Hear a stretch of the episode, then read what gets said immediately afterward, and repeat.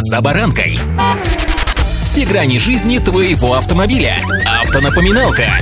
Комментарии экспертов. Советы по обслуживанию автомобилей в программе «За баранкой».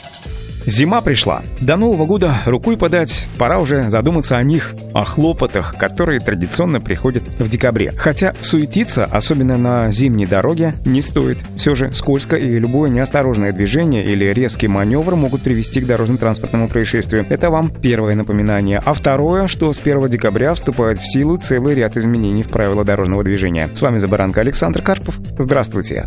Автонапоминалка.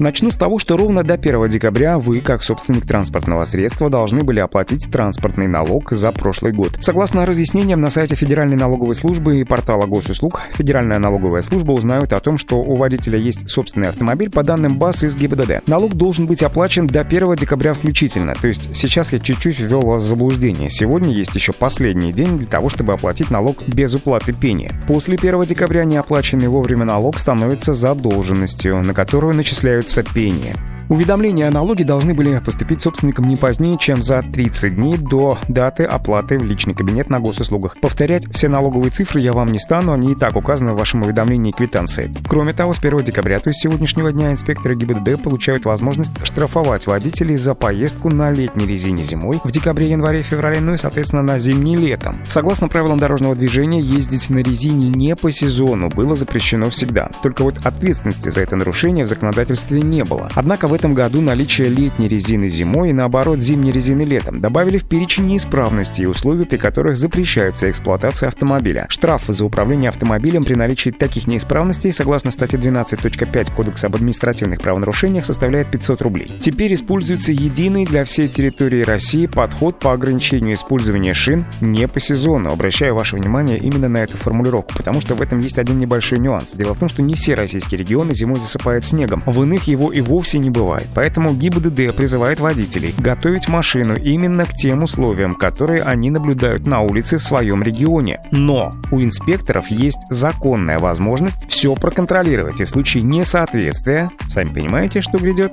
штраф. Автонапоминалка.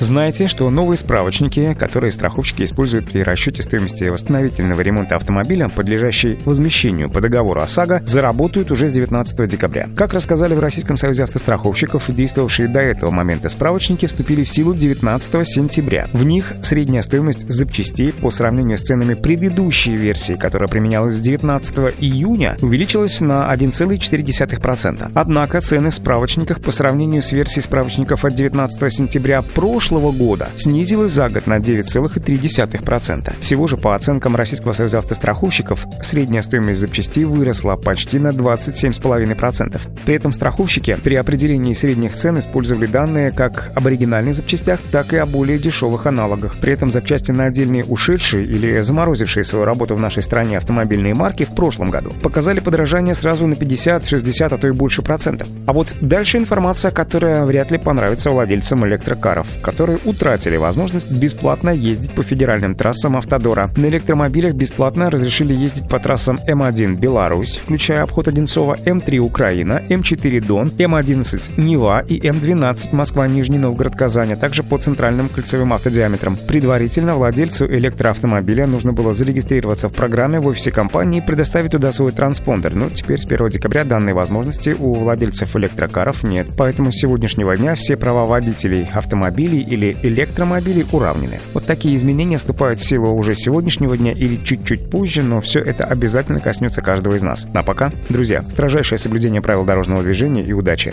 За баранкой.